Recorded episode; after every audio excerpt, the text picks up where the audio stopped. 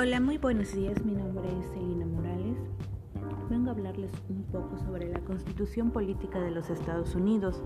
Esto en cuanto al artículo cuarto, el cual nos dice que es la garantía de igualdad.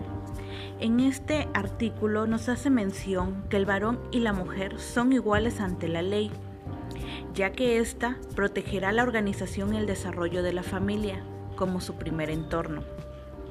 En este mismo se nos desarrolla lo que es el derecho a la alimentación, el derecho a las personas a decidir de manera libre el número de hijos que desee tener, así como el derecho a la salud, derecho a un medio ambiente sano, el derecho al agua, el derecho a la identidad y el registro, así como también tenemos el derecho a la vivienda, derechos de los niños y las niñas, derecho al acceso a la cultura, derecho a la cultura física y práctica del deporte.